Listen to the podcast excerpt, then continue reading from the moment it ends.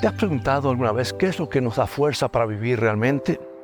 Bueno, bienvenido, bienvenida una vez más a Toda Palabra. La historia nos cuenta que en una gran iglesia de Nueva York acababa de instalarse un nuevo órgano de tubos.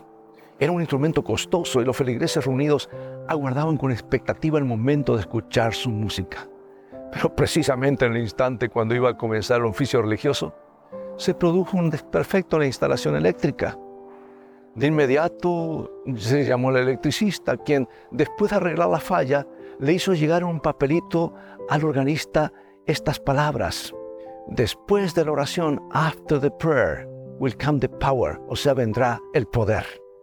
Y el técnico se refería a que una vez terminada la oración introductoria del servicio religioso, el organista podía disponer del instrumento.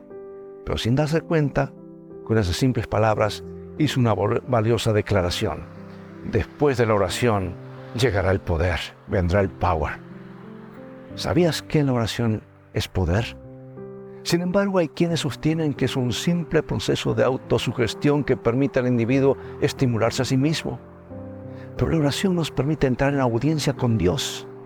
Y cuando es la expresión sentida del corazón, se convierte en una conversación amigable con el Creador, que nos da fuerza en la debilidad, sabiduría en la ignorancia consuelo en el dolor y paz en la aflicción.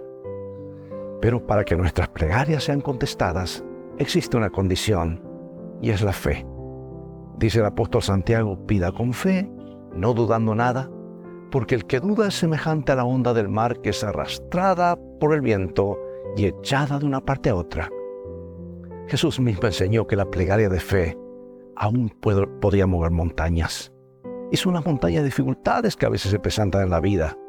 Él dijo al que cree, todo lo es posible. Y esa es, amigo y amiga, una mejor manera de vivir de toda palabra que sale de la boca de Dios.